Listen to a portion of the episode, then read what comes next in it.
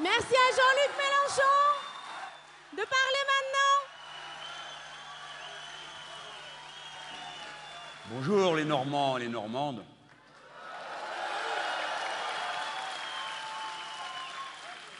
Je le dis juste parce que, comme peut-être vous le savez, une petite partie de ma vie m'a attaché à vous, puisque j'ai été cauchois. Non, il n'y a aucun mérite à ça. Et un autre petit moment m'a aussi attaché à vos traditions, puisque j'ai l'honneur de jouir de l'amitié personnelle de Roland Leroy, que je considère comme un grand homme de la gauche. Mes amis, c'est extraordinairement impressionnant que de voir ce rassemblement. Et j'ai le cœur qui se serre un peu en sachant que vous êtes debout, serrés, si nombreux, et que c'est mon tour de parler. Ce qui pourrait éventuellement me créer un devoir de concision, mais vous pourriez éventuellement aussi me le reprocher. Alors, je dirais ce qu'il y a à dire ce soir, mais je commence par dire que nous sommes ce nombre qui surprend tous les observateurs et qui, pour être franc, nous surprend nous-mêmes, les organisateurs, et qui vous surprend, j'en suis sûr, vous tous, femmes et hommes qui êtes ici ce soir et qui en avez vu d'autres avant, qui avaient été de combien de combats, de combien de rassemblements. Vous savez donc bien que l'effort que vous avez fait lorsque vous avez décidé de venir ce soir, de sacrifier votre soirée et parfois de venir d'assez loin des horizons de la Normandie. Vous avez fait cet effort non pas pour venir acclamer un homme ni un parti, mais quelque chose qui est dans votre cœur et quelque chose qui est en train de mûrir sur tout le continent et dont vous êtes la pointe avancée, consciente, disciplinée, réfléchie, adulte, mûrie, qui sait que l'élection qui vient n'est pas une élection à la papa, à la plan-plan, comme d'aucuns l'espéreraient, une sorte de PMU politique où l'on regarderait lequel des partisans du oui à l'Europe arrivera le premier et fera valoir ses mérites. Vous avez compris qu'autre chose est en cause, et c'est pourquoi vous êtes si nombreux.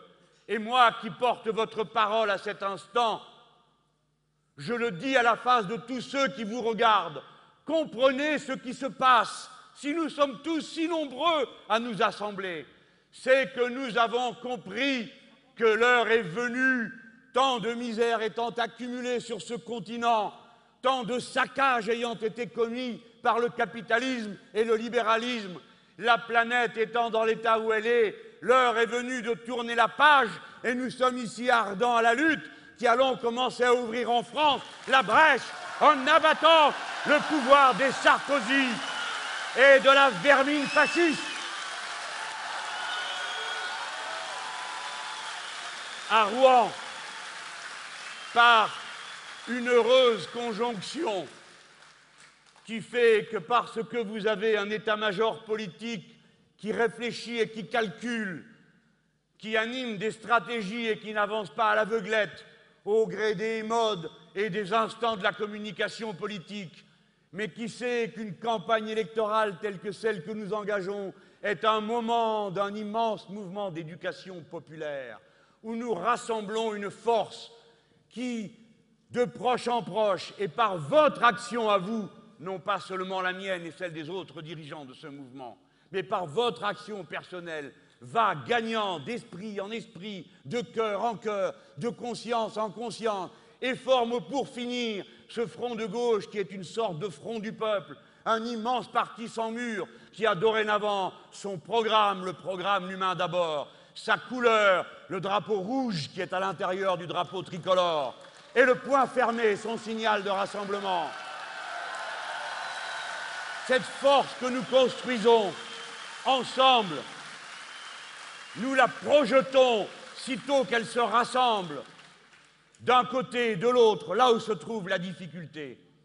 J'estime qu'après avoir su nous rassembler, après avoir su nous distinguer des autres forces de gauche qui, à un moment donné, ont eu la tentation d'annexer tout le monde dans un mashmolo, un bougli-bougla, auquel personne ne comprenait rien. Nous avons acquis notre autonomie, notre indépendance, à laquelle nous ne renoncerons jamais, d'aucune manière, d'aucune façon. Eh bien, cette force, c'est nous qui l'avons projetée contre le pire de ce que l'adversaire nous montrait. Car la droite, vous le savez, est un système composite et organisé, dans lequel chaque pièce vient prendre sa place. Il y a la droite, et il y a son chien de garde, qui n'a jamais été autre chose que le chien de garde, l'extrême droite, Le Pen, le Front National. C'est nous, c'est nous qui, pour l'honneur de la gauche, qui, pour l'honneur de l'antifascisme et de l'antiracisme, c'est nous qui avons les premiers levé le signal de combat qui a interrompu ce qui semblait être une trajectoire qu'elle menait tranquillement et où l'on voyait les commentateurs sidérés, obnubilés et parfois même admiratifs lui décerner tous les brevets qu'elle voulait de respectabilité, de modernité, parfois même de féminisme, alors que ça n'a jamais été autre chose que ce que vous savez, une machine à dresser, à domestiquer, à diviser le peuple, et c'est en cela qu'elle le domestique, parce qu'elle le divise. Eh bien, c'est nous qui avons lancé l'assaut. Et c'est nous, je le dis à Monsieur Le Pen, Madame Le Pen, la fille, le père, les petits-enfants, tous, c'est nous qui avons enrayé votre abominable machine. C'est nous qui vous avons envoyé dans le mur. Et quand je parle, tu te tais.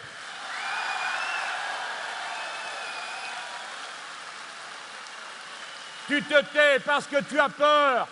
Tu te tais parce que tu ne sais pas quoi dire. Tu te tais parce que j'ai allumé la lumière et que j'ai montré ce que tu es. Et que pour la première fois depuis 30 ans, c'est la gauche qui fait baisser les yeux à l'extrême droite.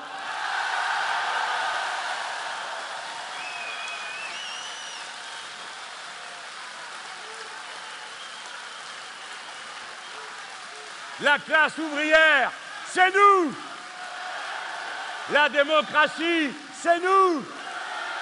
La laïcité, c'est nous. Le féminisme, c'est nous.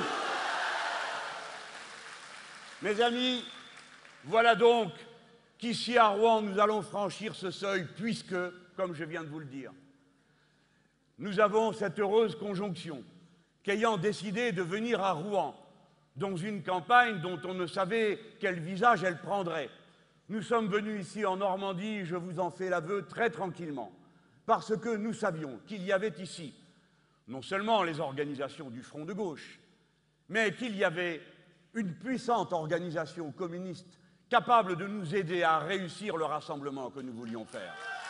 Et je leur adresse de tout cœur les remerciements les plus chaleureux et les plus fraternels à leurs élus, à leurs dirigeants. Et je savais, avec mon camarade Pierre Laurent et avec Martine, quand on y réfléchissait, qu'il y avait ici une classe ouvrière disciplinée et organisée, consciente, organisée dans des syndicats capables de tenir tête à la puissance des patrons. Et que donc cette classe ouvrière, si on lui adressait le signal de rassemblement et de combat qu'est le front de gauche, alors elle saurait répondre. Et comme je suis heureux de voir ceux qui sont venus avec leur casque de travail ou leur tenue de travail célébrer ce fête comme ils le feront ce soir, comme ils le feront le 18 mars, que la classe ouvrière a un drapeau, et ce drapeau, c'est le drapeau rouge du front de gauche. Donc, on m'apprend, on m'apprend quand j'arrive ici, non seulement que nous sommes plus nombreux qu'aucun autre meeting de gauche ne l'a jamais été, alors que nous, on est obligés de rester debout, serrés comme des sardines. Alors vous me direz, nous, on agite des drapeaux rouges, d'autres des drapeaux blancs, chacun ses goûts. Nous, en tout cas, le drapeau rouge, hein, c'est le drapeau qui dit vas-y si tu oses. Le drapeau blanc, c'est on se rend. Ou bien c'est on n'est pas dangereux. eh bien nous, oui, on est dangereux. On assume et on sait pour qui.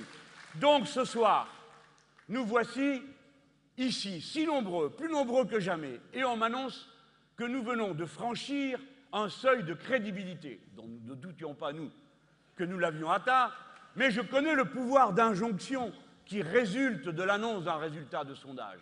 Quand on dit que le front de gauche, qui est parti de si loin, force nouvelle, qui n'existe que depuis trois ans, force entièrement nouvelle, le front de gauche est déjà parvenu, plus d'un mois avant le vote, à atteindre le score à deux chiffres dans les intentions de vote, je dis que nous avons franchi un cap politique.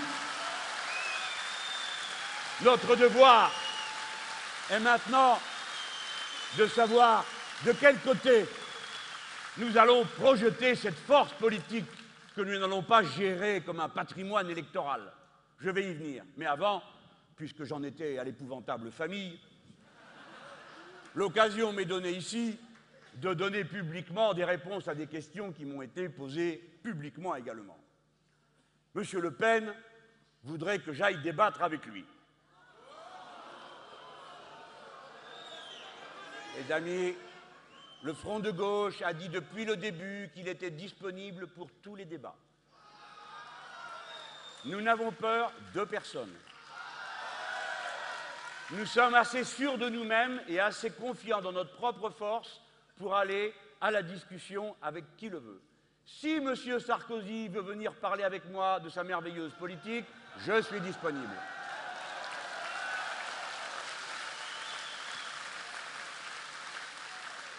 Et naturellement, puisque M. Le Pen veut discuter avec quelqu'un du Front de gauche, nous lui faisons la réponse qu'en effet, quelqu'un du Front de gauche est d'accord pour aller discuter avec lui. Mais ça ne sera pas moi. Eh bien non, je ne peux pas faire toute la famille.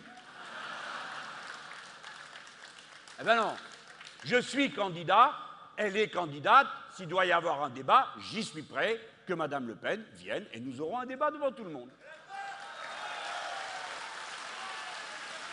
Maintenant, je ne vais pas y consacrer plus de temps, mais je vais quand même faire une remarque aux deux, puisqu'ils donnent d'habitude des leçons de maintien aux autres. Premièrement, je veux dire à M. Le Pen qu'il faudrait mettre l'horloge à l'heure. En 2011, une femme n'a pas besoin de son papa pour défendre ses idées politiques.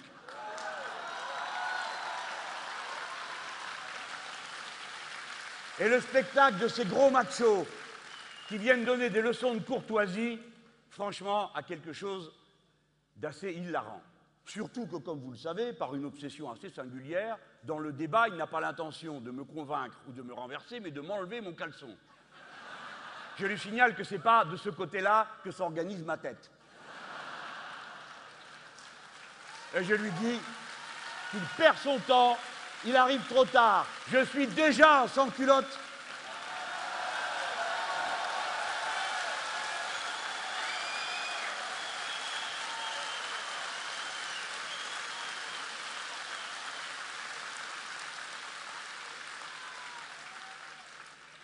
Et je lui signale que contrairement à ce qu'il raconte d'une façon abjecte, non, les communistes n'ont pas du sang jusqu'au coude. Le seul qu'ils aient, c'est celui de l'envahisseur qu'ils ont repoussé. Mais lui, Monsieur Le Pen, il a du sang jusqu'au coude, celui des personnes qu'il torturait à la villa Astaweli.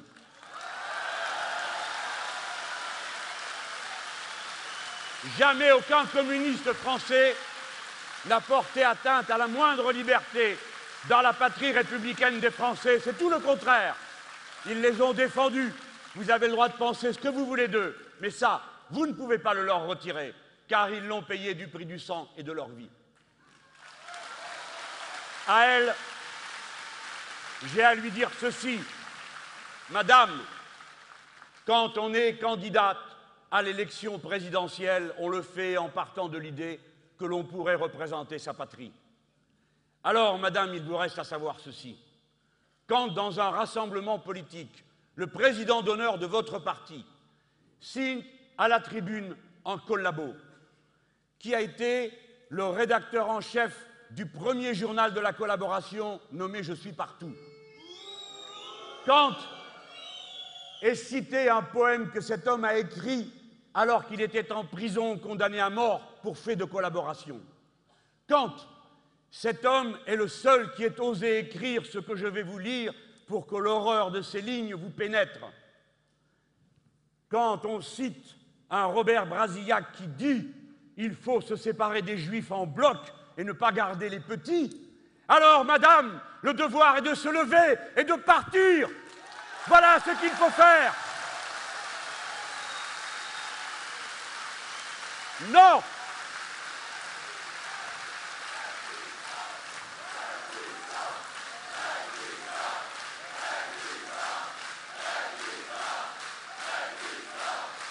L'antisémitisme est une abjecte maladie et nous la démasquerons partout où elle ira se loger chaque fois que nous aurons la possibilité de la démasquer et nous le faisons en ce moment. Car je veux vous dire que quand ils ont lancé cette histoire de fou de la viande halal, ils savaient qu'ils voulaient stigmatiser une communauté comme l'ont toujours fait l'extrême droite en partant des rites alimentaires et des habitudes physiques. C'est une obsession névrotique chez ces gens. C'est pourquoi c'est dans un moment d'extrême faveur que j'ai parlé seulement de semi-démence lorsqu'il s'agit d'une névrose aussi profonde. Eh bien, vous savez comme moi que quand on commence avec halal, on continue avec cachère, et la République se trouve tout d'un coup confrontée à un débat qui nous ridiculise à la face de l'univers, mais qui n'a qu'un seul but, faire que les gens inquiets se demandent ce que tout ça veut dire et qu'est-ce qu'on leur fait manger.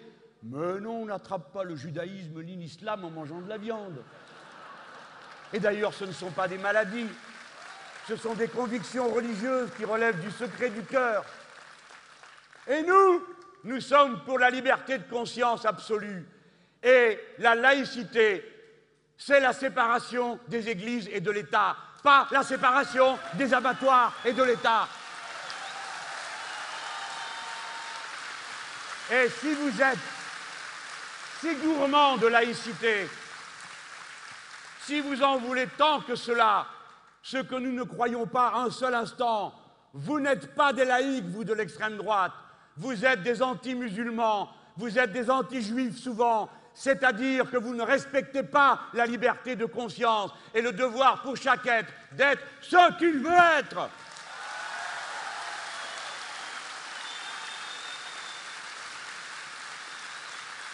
Si vous êtes si gourmand de laïcité, alors suivez le programme du Front de gauche, appliquez la séparation de l'Église et de l'État à tous les départements de France, faites bénéficier l'Alsace-Moselle de la libération qu'est la loi de 1905.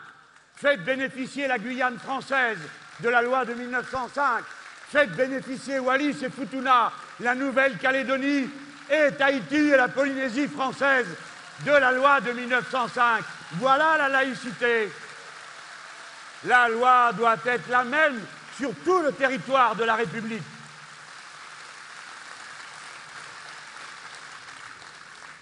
Je finis avec eux. J'ai lu que leur souci serait, paraît-il, la souffrance des animaux. Mais nous sommes, nous aussi, sensibles à la souffrance des animaux.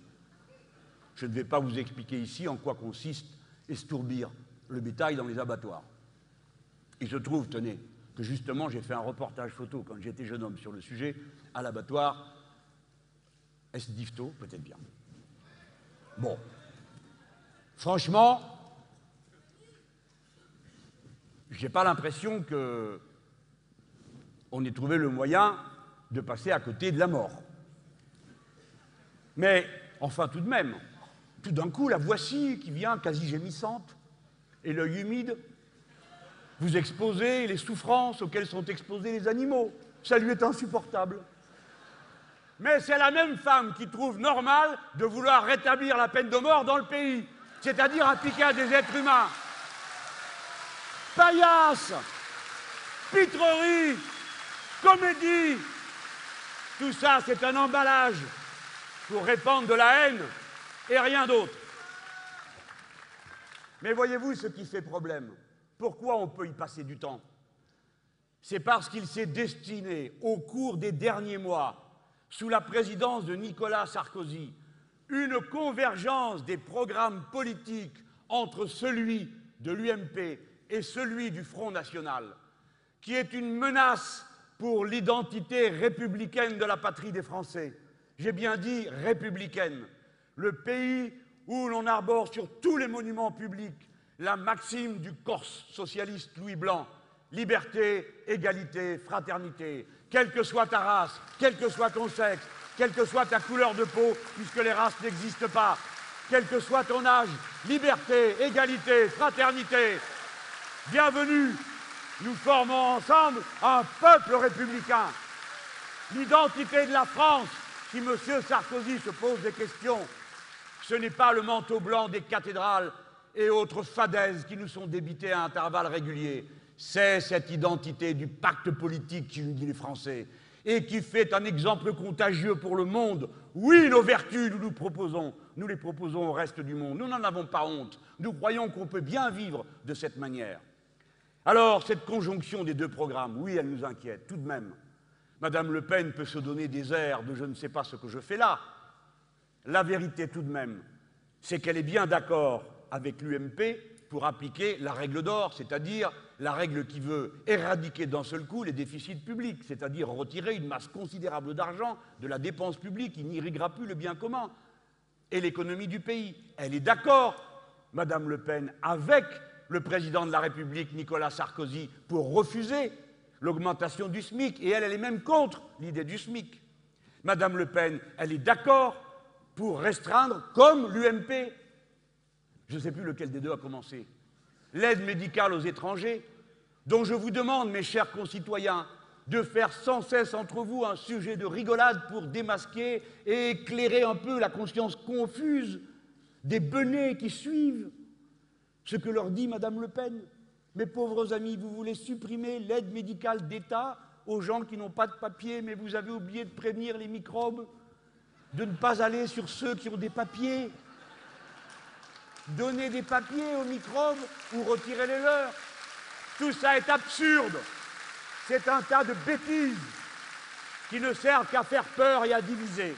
Mais ils sont d'accord. Et surtout, je vais vous dire une chose qui me fait peine plus que d'autres. Ils sont d'accord ensemble pour proposer d'envoyer les enfants à l'apprentissage dès l'âge de 14 ans. Eh bien, nous, familles ouvrières, de tout notre cœur, nous disons non, non, non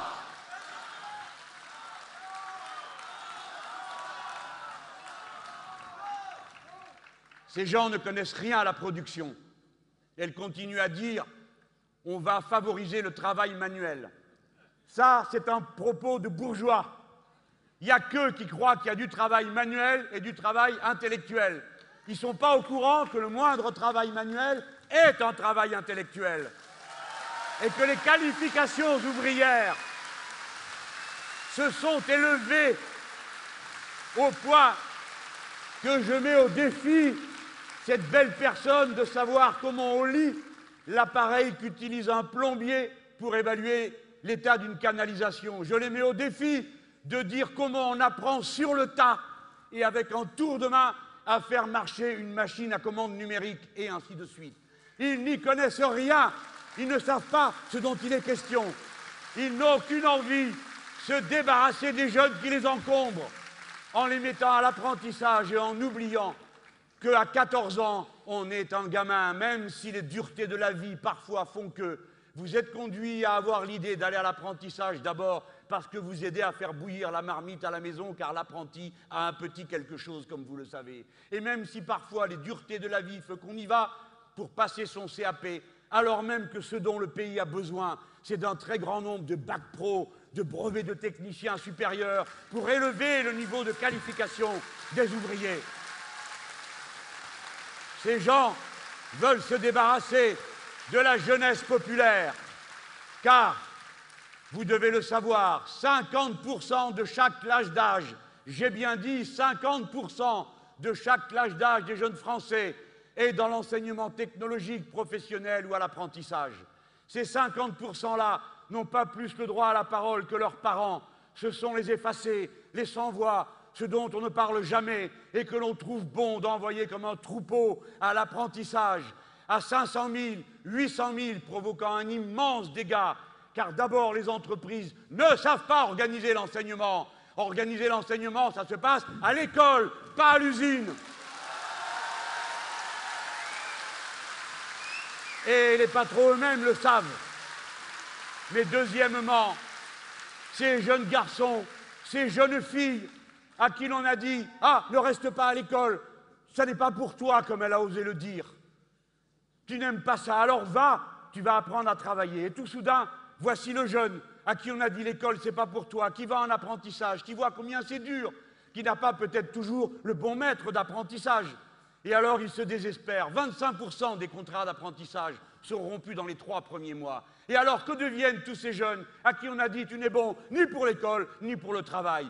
C'est une jeunesse désespérée, c'est une jeunesse aux abois, qui n'a pas d'avenir devant elle. Voilà à quoi ils veulent condamner la jeunesse de France. Voilà pourquoi il faut que nous nous en occupions mieux et plus fort que tout le monde.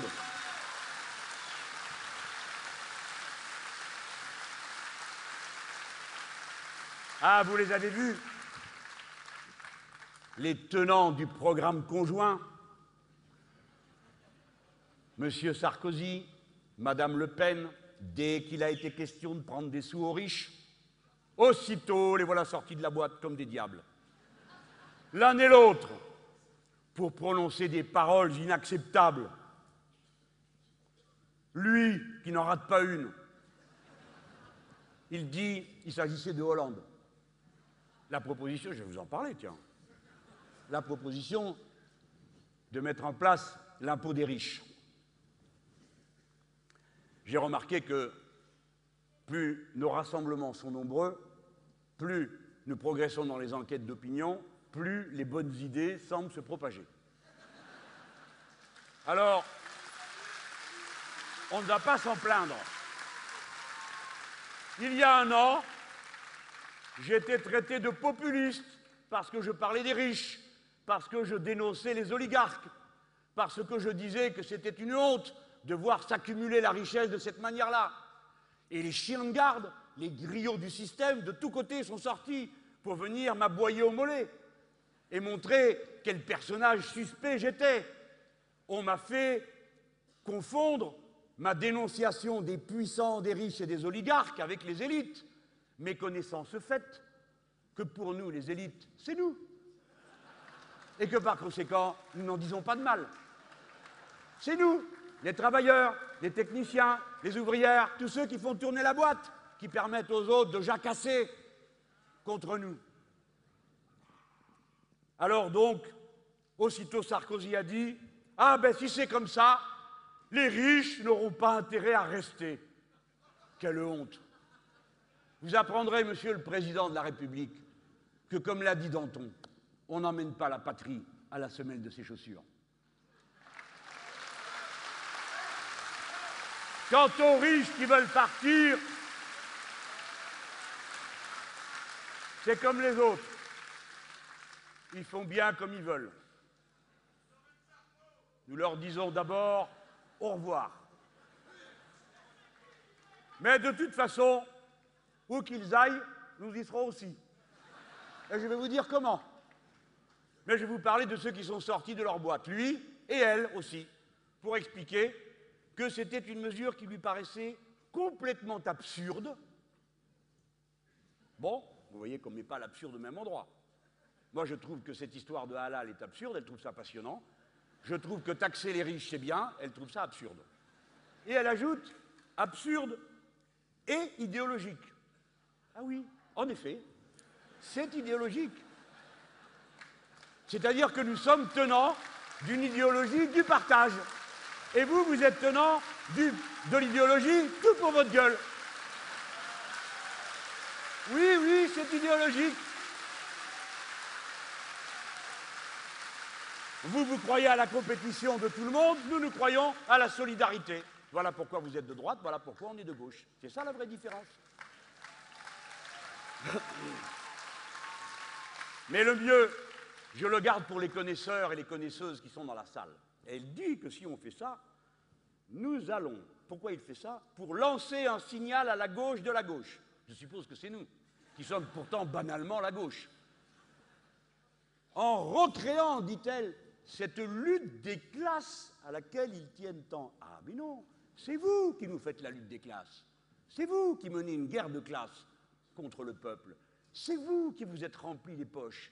10 points de la valeur de la richesse produite par le, par le, pays sont passés des poches du travail à celles du capital.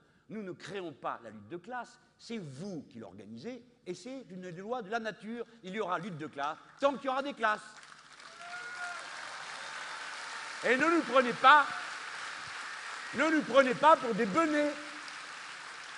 Ne croyez pas qu'on n'a pas été à l'école, nous.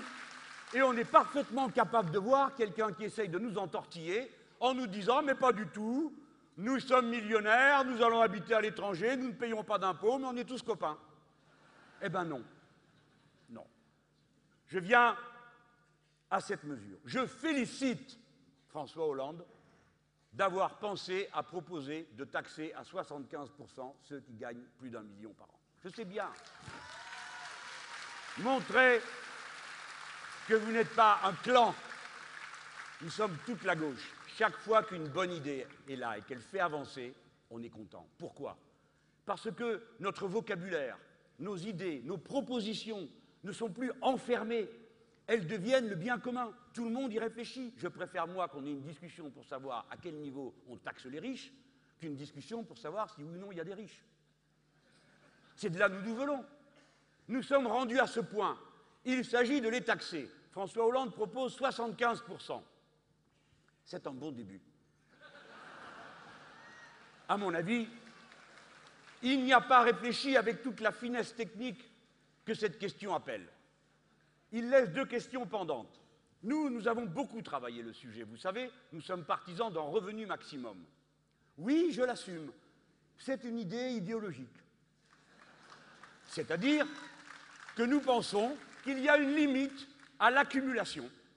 Nous pensons que, tel que nous voyons la France, tel que nous voyons la société dans laquelle nous voudrions vivre, c'est une société où on sait qu'on ne peut pas être heureux dans un océan de malheur.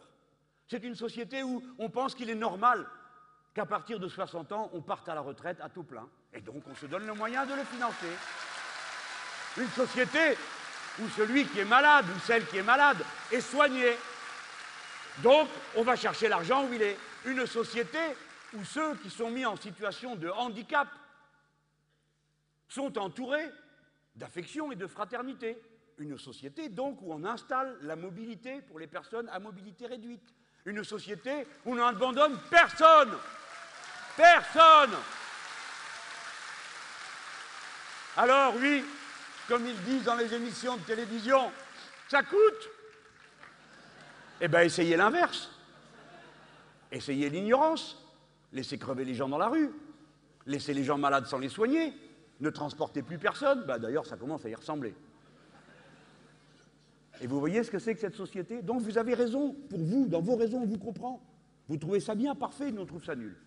Et donc nous donnons les moyens de changer cette situation. Et pourquoi avons-nous le moyen de le faire? Parce que nous sommes les plus nombreux et que c'est nous qui faisons tout. Exactement. Sans nous, on ne peut rien faire. Mais nous, on peut faire beaucoup sans les autres. Alors, quelle question a-t-il laissé de côté? Eh bien d'abord, les amis, un impôt, ça doit être progressif. C'est pourquoi nous proposons, nous, qu'il y ait 14 tranches. Bon, je sais que pour beaucoup d'entre vous, peut-être tout ça est très technique, mais il faut qu'on l'explique. Quand on met 14 tranches, ça veut dire que la progressivité est lissée. Et c'est normal. C'est le contraire qui n'est pas, qui n'est pas normal. C'est quand vous mettez peu de tranches, pam, pam, pam, pam, et puis après, la dernière tranche, cool. C'est comme ça qu'ils ont descendu le taux d'impôt marginal à 41%. Alors la plupart des gens, comme ils n'y sont pas, et le taux marginal, qu'est-ce que ça peut bien vouloir dire? Ça veut dire la dernière partie de votre revenu, une fois que vous êtes arrivé à la dernière tranche, hein, on regarde ce qui reste, et on vous prend dessus, quoi, 41%. Il y a eu une période où on prenait 90%. J'étais sous le régime communiste de Roosevelt, aux États-Unis d'Amérique. Et on a eu aussi, en France, l'impôt à la dernière tranche à plus de 65%, c'était en 1981. On a eu ensuite la dernière tranche à beaucoup plus bas. Et la proposition qu'avait fait François Hollande n'était pas convenable, il le savait bien. Il proposait la dernière tranche moins chère que sous Raffarin et Villepin. Pour faire de gauche, elle ne le faisait pas. Hein. Alors, un soir, ils ont dit, mais ça ne peut pas durer, il faut qu'on trouve quelque chose. Allez, en avant, on taxe tout. Il s'est trompé d'ailleurs à la télévision. Ceux qui euh, gagnent un million par mois, non, pas par mois, euh, par an, enfin, il ne savait plus où il en était. Et hop, les voilà taxés à 75%. Mais là, les amis, je dis à mes camarades socialistes, réfléchissez-y. C'est pas normal, vous allez monter comme ça jusqu'à 45, et puis après, toc, 75. Il n'y a aucun système fiscal au monde où il y a une marche pareille. Donc celui qui gagne 9 999, etc., il est taxé à 45, et celui qui a un euro de plus, claque 75%. C'est pas, il faut arranger ça.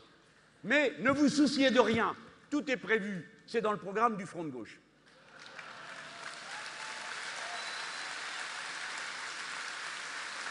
Et puis, il faut répondre à la question de savoir comment nous allons faire avec ceux qui vont partir.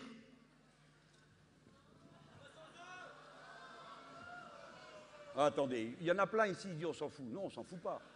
S'ils s'en vont avec euh, leur baloche, ça va, mais le reste, non. Alors, il existe un système, mes amis, mes camarades, mes chers concitoyens. J'essaye de vous le présenter sous cette forme humoristique pour que chacun l'intègre bien et que vous compreniez qu'il n'y a pas une proposition du programme du Front de gauche qui ne soit une proposition radicale, concrète. Nous savons comment faire. Et vous pouvez m'envoyer autant d'experts que vous voulez, de journalistes spécialisés que vous voulez. Nous avons la réponse aux problèmes posés. Qu'allons-nous faire avec ceux qui s'enfuient avec leur argent? Deux points, nous allons les pourchasser. Et comment ferons-nous? Nous ferons comme font aujourd'hui les États-Unis d'Amérique. On se fait respecter et on dit aux pays dans lesquels il y a ces comptes, et figurez-vous que ce n'est pas très difficile de savoir où c'est le pays en question, on leur dit maintenant vous nous donnez la liste de nos ressortissants, ainsi que les montants. Et quelle, législation appliquerons-nous? Pas quelque chose qu'on aura été chercher dans l'ancien bloc soviétique, quelque chose qui s'applique aujourd'hui à Bruxelles, au moins à une personne que je connais bien, moi. En tant que député européen, je paye un impôt à l'Europe.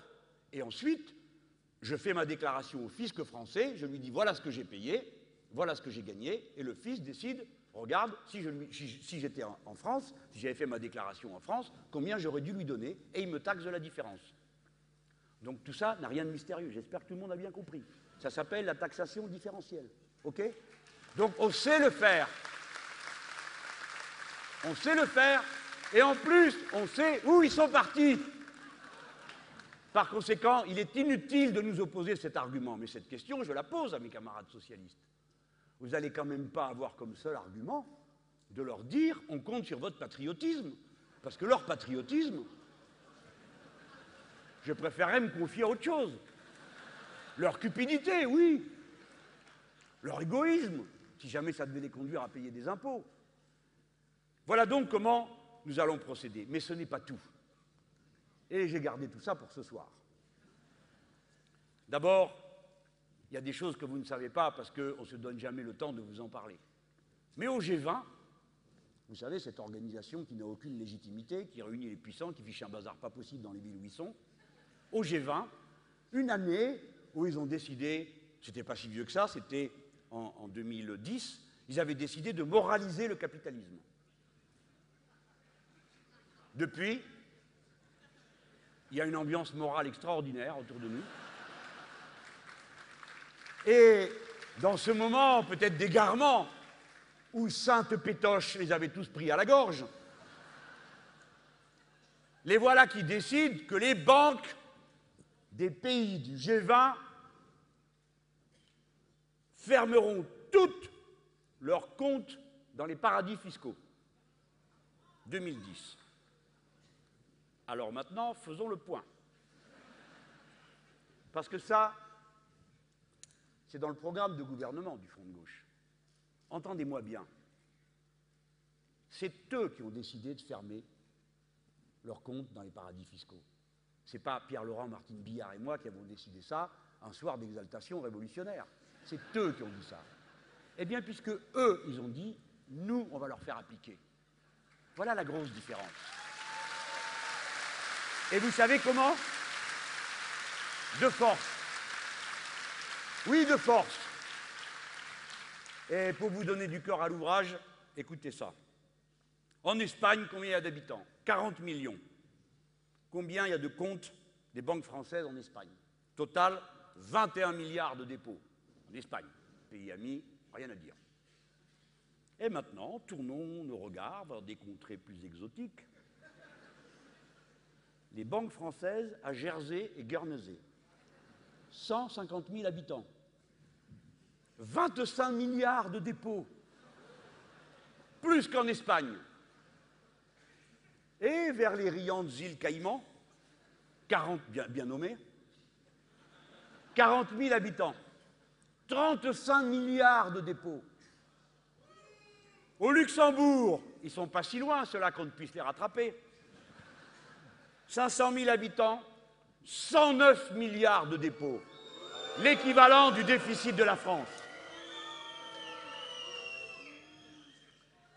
Voilà trois fois plus d'argent placé au Luxembourg sur des comptes qu'il n'y en a en Italie, où il y a 60 millions d'habitants et où il n'y a que 39 milliards de dépôts.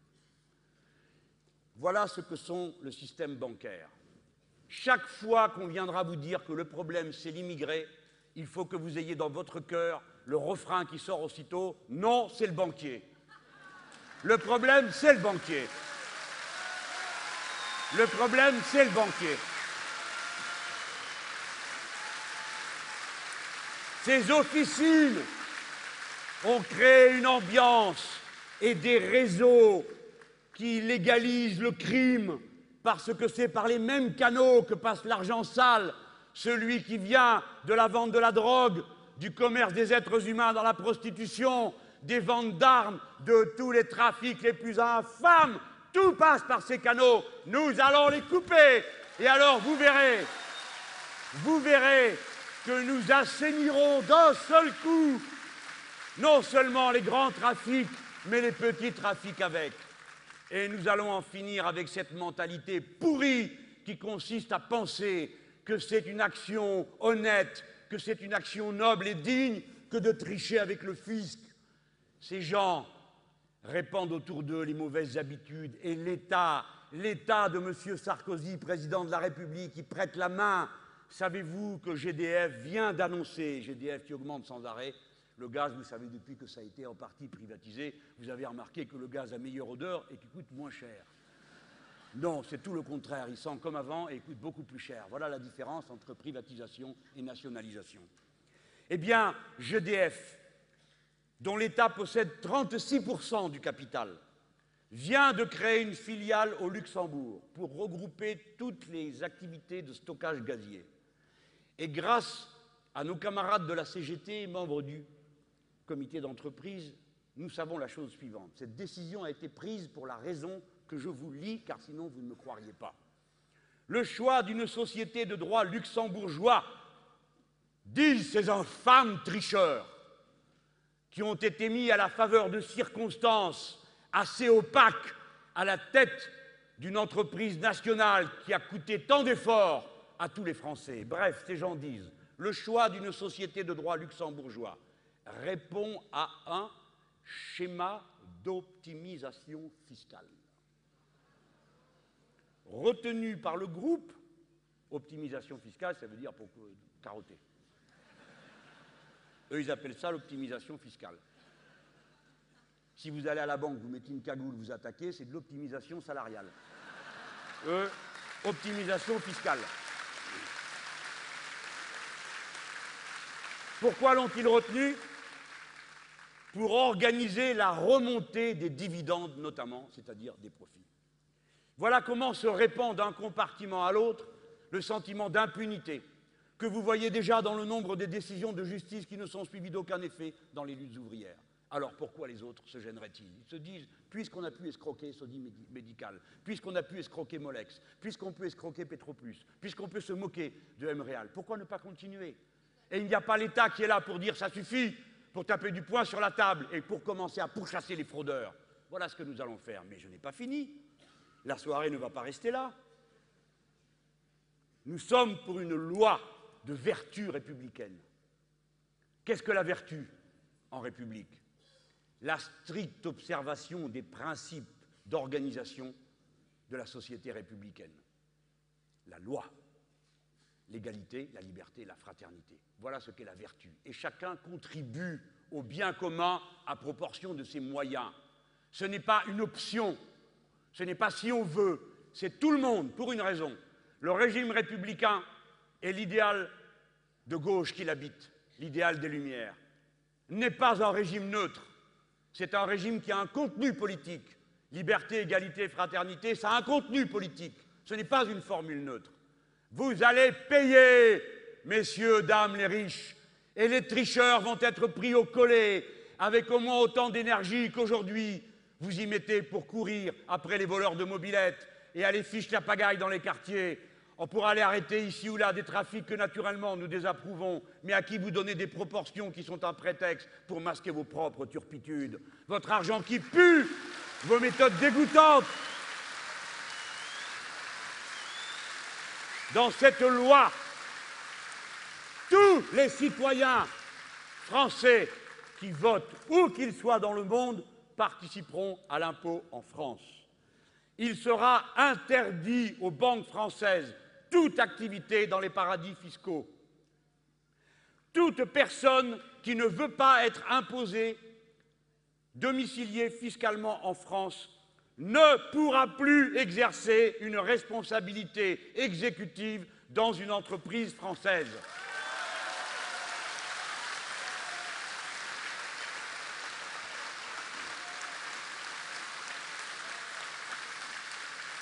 Un grand bonjour à Thierry Peugeot, président du conseil de surveillance de PSA. Réfugié en Suisse, à quelques kilomètres des entreprises qu'il est en train de vider de leur sang. Il sera interdit en France aux sportifs professionnels de représenter la France quand ils ne sont pas domiciliés fiscalement en France.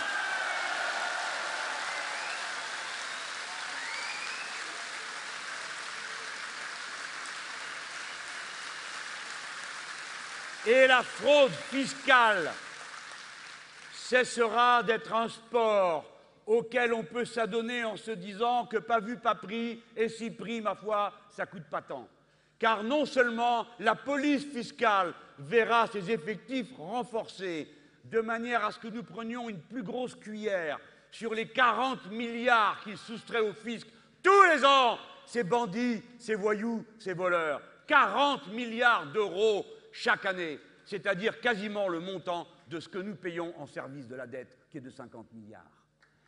La police fiscale sera renforcée et ceux qui, établissements financiers ou autres, auront par leurs activités facilité ces trafics seront condamnés plus lourdement qu'ils le sont aujourd'hui car ils seront tenus comme complices de fraude fiscale, c'est-à-dire comme complices du crime de blanchiment d'activités illicites, crime qui existe déjà et dont le bénéfice leur sera étendu.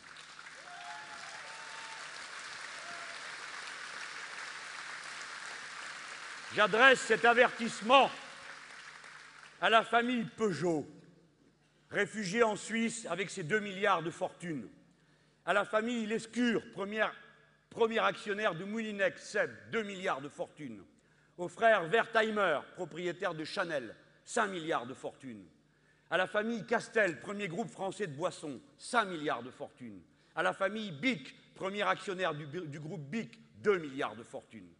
Je l'adresse aussi en particulier à quelqu'un que nous finirons par rattraper, qui nous a fait des leçons de morale pendant des années au Sénat de la République française, qui a voté des lois, qui vous a assujettis tous autant que vous êtes à l'effort commun pour aider le pays à fonctionner, et qui, lui, étant président fondateur du conseil de surveillance du groupe Accor, ancien sénateur UMP de 1999 à 2004, est parti faire le déserteur fiscal en Suisse aujourd'hui et ne paye donc plus d'impôts en France parce que monsieur trouve que ça lui coûte trop cher, après avoir serré le kiki de tous ceux qui travaillaient dans ces entreprises. Tous ces gens sont prévenus. La gauche est de retour, pas celle qui a la main qui tremble, pas celle qui dit qu'elle n'est pas dangereuse, celle qui a la main ferme, le caractère qui va avec et qui dit qu'elle est dangereuse pour ceux qui abusent et profitent.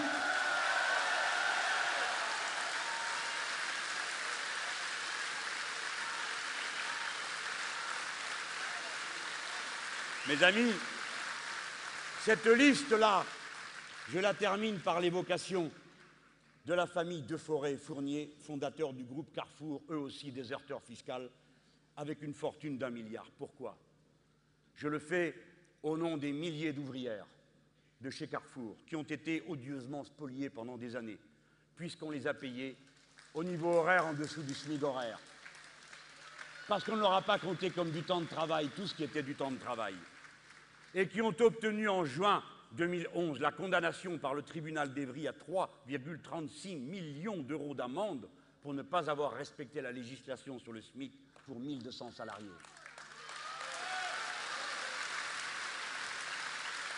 Je vous le dis parce que moi je sais que demain, ce que je viens de faire, lire une liste, va être très mal vécu par la bonne société très mal vécu. Vous allez en entendre des choses sur moi. Eh bien, chaque fois que vous entendrez un mot prononcé, souvenez-vous que je vous ai lu la liste de déserteurs fiscaux. Souvenez-vous que je vous ai lu la liste de gens qui n'hésitent pas, tout en mettant à l'abri de telles fortunes, en refusant de contribuer à l'effort commun, qui n'hésitent pas à martyriser des pauvres gens qui n'ont que leur salaire pour vivre et qui décident de les faire travailler en dessous du SMIC. Rappelez-vous que c'est de cette classe-là dont je vous parle.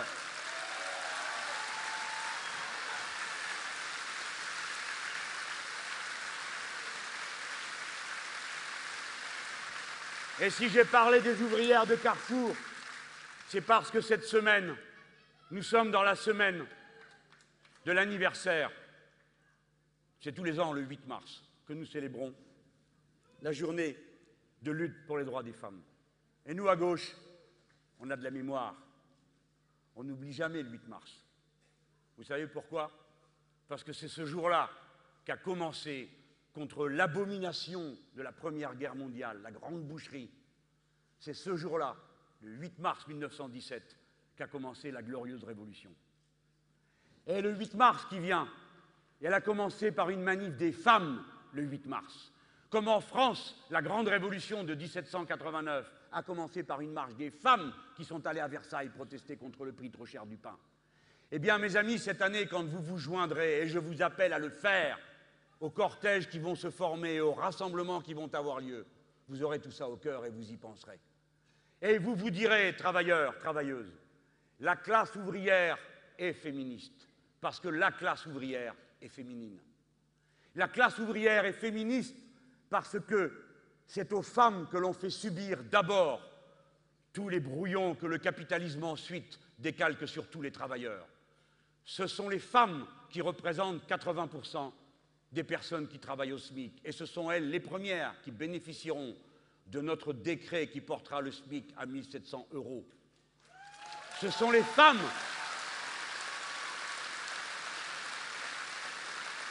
ce sont les femmes qui, pour plus de 80%, forment les effectifs des travailleurs précaires, qui sont des travailleuses précaires. Et ce sont donc les femmes les premières qui, dans cette lutte de classe pour étendre les droits, qui aboutira à ce résultat que nous allons titulariser les 850 000 précaires des trois fonctions publiques.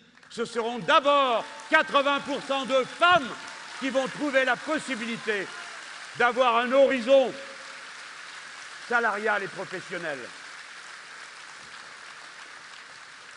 Quand nous disons que nous allons relancer les services publics, alors nous savons que les emplois que nous allons créer, ce seront d'abord des emplois des femmes. Et deuxièmement, qu'en les créant dans les domaines où aujourd'hui ils font défaut, c'est-à-dire pour la prise en compte de la petite enfance d'une part, et d'autre part de la dépendance, qui, pour des raisons liées aux vieilles traditions culturelles et au patriarcat qui continue d'organiser nos sociétés, C'est aux femmes que l'on confie d'abord la tâche de se soucier des petits et des plus âgés qui souvent sont dans une grande dépendance.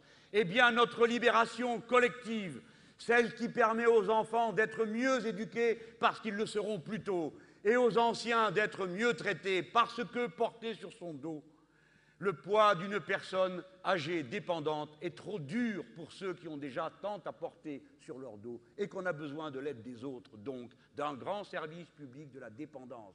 Lorsque nous le créerons, nous, le Front de gauche, lorsque nous mettrons à l'ordre du jour les cotisations qu'il faut percevoir pour que les gens ne soient pas abandonnés au régime de l'assurance, mais que chacun puisse bénéficier en fonction de ce dont il a besoin du secours des autres eh bien, ce seront encore une fois les femmes qui seront les premières bénéficiaires de cette libération. Camarades, amis, quand vous libérez la condition des femmes, quand vous élargissez leurs droits, leur autonomie professionnelle, vous élargissez le champ de la liberté et de la dignité pour toute la société. Camarades, le Front de gauche est féministe et la France doit être la patrie brillante du féminisme.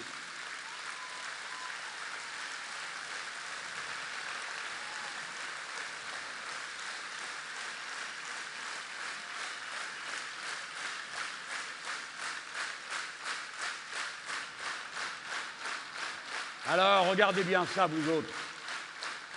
Vous autres qui nous regardez, regardez ça. Vous avez là 10 000 personnes. C'est le front de gauche. Tout à l'heure, ils ont applaudi la planification écologique. La première classe écologique de ce pays, c'est la classe ouvrière. Parce qu'elle, elle sait ce qu'elle risque à se brûler la vie avec des produits qui empoisonnent la vie. Elle, elle sait que la beauté des paysages, la beauté de la nature, c'est un bien gratuit qui est donné à tous. Elle, elle sait qu'on n'a qu'une seule planète. Et elle, elle sait comment on peut régler les problèmes? Et vous venez de voir le même front de gauche, avec ses drapeaux rouges, ses poings fermés, ses ouvriers qui viennent avec leur casque sur la tête, qui vient d'applaudir en cadence le féminisme. Alors vous voyez, les travailleurs, les salariés, ce n'est pas ce que vous croyez, belle personne. Ce n'est pas ce peuple confus que vous aviez voué à Madame Le Pen et à tout ce qu'il y a de pire dans notre société, tellement vous avez peur du peuple que le mot populisme, pour vous, est une injure pour la seule raison qu'il contient le mot peuple. Vous avez vu ce peuple applaudir le féminisme, c'est-à-dire la frontière la plus avancée de la liberté que l'on puisse concevoir dans son esprit que de dire ou bien tous les êtres humains ont les mêmes droits, ou bien aucun n'en a, comme l'a dit Condorcet. Vous le ferez, maintenant je reviens à vous, vous le ferez, vous vous mobiliserez, parce que tout ce que vous faites est important, Françaises, Français, et vous tous, les citoyens qui partagez notre vie commune, même si vous n'êtes pas Français. Tout ce que vous faites est important et compte. Nous sommes dans un moment de grand remuement de l'histoire, où l'obscurité et les forces du mal, que l'obscurantisme religieux, les obscurantismes xénophobes rôdent autour de nous. Eh bien, lorsque vous clamez comme vous le faites en faveur de la liberté des femmes, en faveur de l'écologie, vous faites avancer la lumière, vous montrez un chemin commun pour tous ceux qui tâtonnent et se cherchent dans l'obscurité. Et surtout, vous écartez de votre chemin le pire qui soit. Tous ceux qui croient que la question des libertés individuelles et en particulier celle des femmes sont réglées ne doivent pas oublier un seul instant que Madame Le Pen a osé dire qu'elle était contre le remboursement par la sécurité sociale du droit à l'avortement. C'est-à-dire a voulu de nouveau réserver à celles qui le peuvent, et vous et toutes les autres, à ce que l'on appelait dans les générations précédentes les faiseuses d'anges, c'est-à-dire souvent les faiseuses de mort.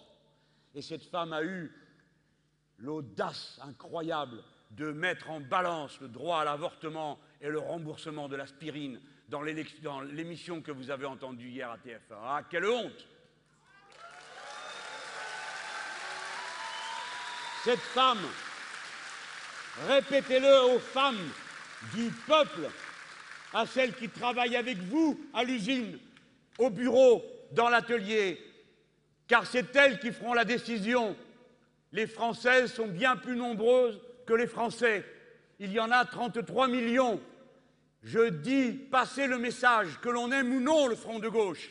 nous demandons aux femmes d'être les premières à stopper, à bloquer, à faire reculer l'influence odieuse et néfaste du Front National, car le Front National met en cause votre liberté personnelle la plus intime, celle qui consiste à disposer de votre propre corps.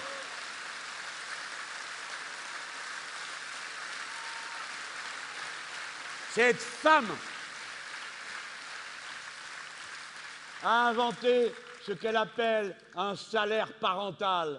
Et bien sûr que vous trouverez de pauvres gens qui finiront par croire que c'est peut-être une bonne idée, car après tout, bien sûr, on a le droit de choisir de rester chez soi.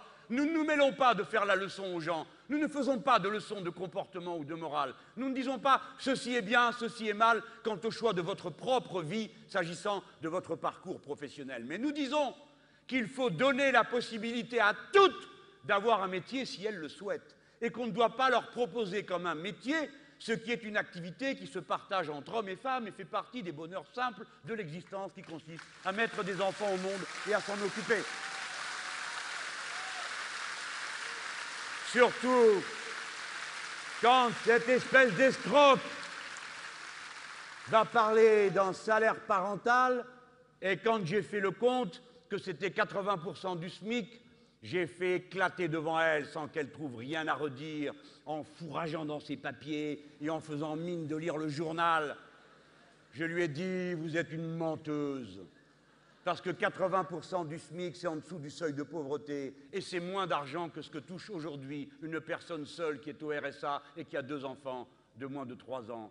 Vous êtes donc en plus une monteuse. Vous essayez de faire croire à des pauvres gens que vous allez les tirer d'affaires, alors qu'en réalité, vous allez les enfoncer dans des difficultés encore plus grandes qu'avant.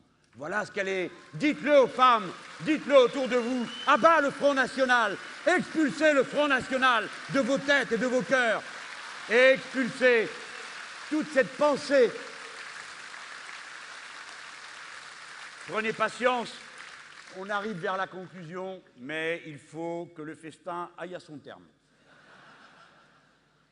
Je veux que vous disiez partout autour de vous que cette bande qui prétend représenter le peuple et à qui certains griots médiatiques ont donné des brevets de classe ouvrière et de représentation populaire, que vous alliez leur dire ce qu'ils ont inventé, ce que je viens de vous dire là, dont on ne parle jamais, et qui est pourtant une agression inouïe contre la liberté individuelle, celle des femmes. Et ils ont inventé encore autre chose, comme toujours, avec un mot pompeux, un mot qui fait sympathique.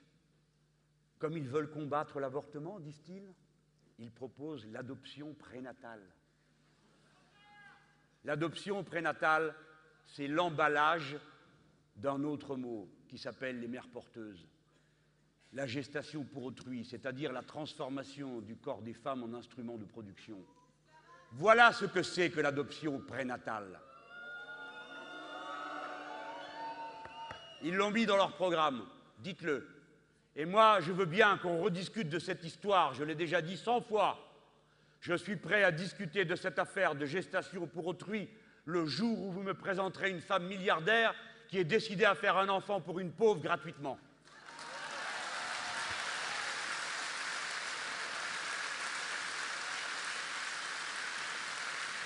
Mes chers concitoyens, le Front de gauche vous a dit quel est son programme féministe. Le Front de gauche vous dit ceci. Nous avons, nous, besoin, pour la relance de l'activité à laquelle nous pensons, et pour mettre en œuvre la planification écologique, nous avons besoin de davantage de femmes au travail.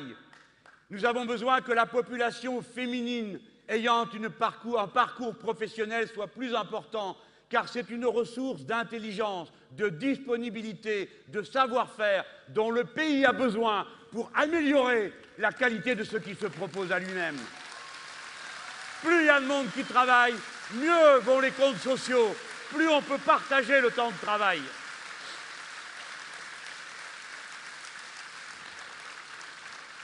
Voilà. Vous avez écouté, présenté d'une manière qu'à la mienne, après que Martine Billard Pierre Laurent, à leur façon, est abordé plusieurs des thèmes que nous croyons essentiels de vous faire connaître, de manière à ce que nous ayons en partage et qu'ils fondent dorénavant notre culture commune. Bien sûr, il y a parmi nous des communistes organisés, des pégistes organisés, et combien d'autres, des trotskistes, des membres de la gauche unitaire. C'est parfait. Et personne ne songe à oublier quelle importance cela a, puisque c'est ce qui a permis tout ce que nous entreprenons. Ne l'oublions jamais. Et il n'est pas question que les uns ou les autres viennent à dissoudre leur identité. Mais nous sommes maintenant héritiers de quelque chose de plus grand que nous, plus grand que nos partis, plus grand naturellement que ma personne. De quoi sommes-nous héritiers? Au milieu de ce grand remuement, il existe,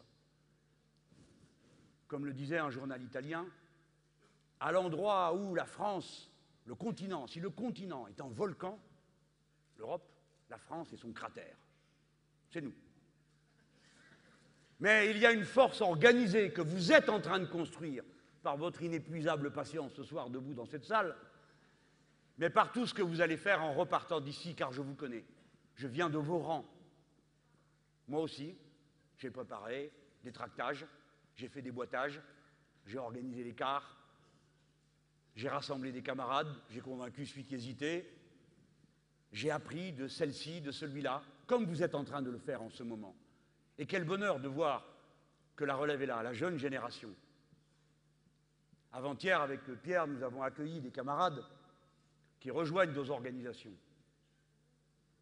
Ils avaient 14 et 15 ans. Ils savent ce qu'ils font.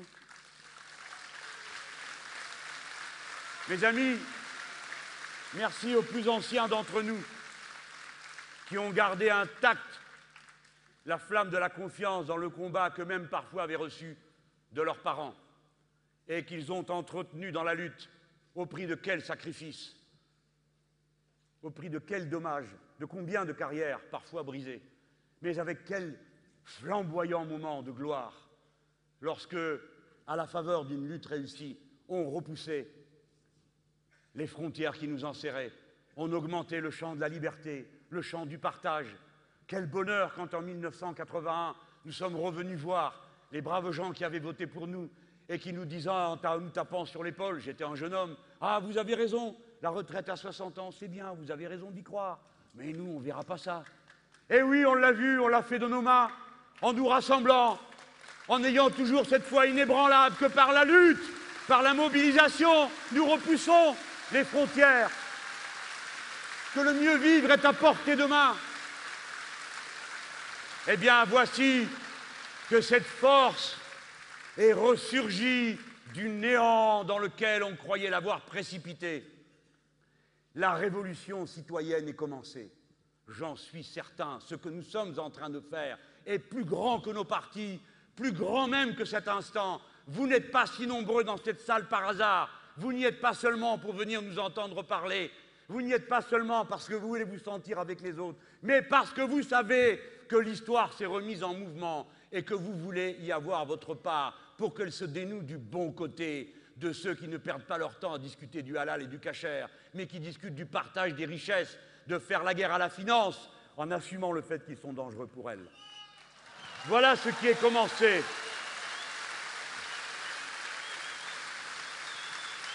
Et m'exprimant au nom du comité d'organisation du Front de gauche et des organisations qui le composent, je vous dis ceci. La force que nous sommes en train de rassembler et qui, nous dit-on, a franchi ce soir un palier. Nous l'appelons à se projeter dans une grande bataille à visage découvert. Nous avons affirmé des mois durant, nous sommes les partageux, nous avons dit comment nous allions nous en prendre au capital, comment nous allions organiser le partage de la richesse. C'est nous les premiers qui avons ouvert ce chemin. Et maintenant, nous disons aux Français qui nous écoutent, si vous voulez, parce que vous avez compris, comme nous, que le moment l'appelle, tournez la page, non pas seulement d'un homme et de ses pratiques que vous connaissez dorénavant assez bien pour ne plus en vouloir. Je parle de Nicolas Sarkozy et de l'UMP. Non seulement du danger que représente le retour de l'extrême droite dans toute l'Europe et l'extrême droitisation de la droite. Tournez la page avec nous. Nous vous appelons en quelque sorte à faire de l'élection non pas un simple rendez-vous, comme je l'ai dit tout à l'heure, banal, ordinaire, où l'on départagerait les réputés premiers arrivés du PMU politique sondagier, mais un moment d'une insurrection civique des Français qui se traduirait par des bulletins de vote et qui se prolongera au-delà du premier et du deuxième tour de l'élection présidentielle, au-delà du premier et du deuxième tour de l'élection législative. L'insurrection civique en France, dont nous donnerons le signal de départ en nous rassemblant tous à visage découvert le 18 mars prochain, en reprenant la Bastille pour abolir les nouveaux privilèges de notre temps et appeler à la fondation d'une nouvelle République, une République sociale, laïque, écologique, féministe, bref, la République du XXIe siècle qui permettra de refonder le peuple français lui-même qui aura été auparavant odieusement divisé. Nous le rassemblerons sur un idéal commun. Vive la sixième République, vive la République, vive le socialisme, vive la France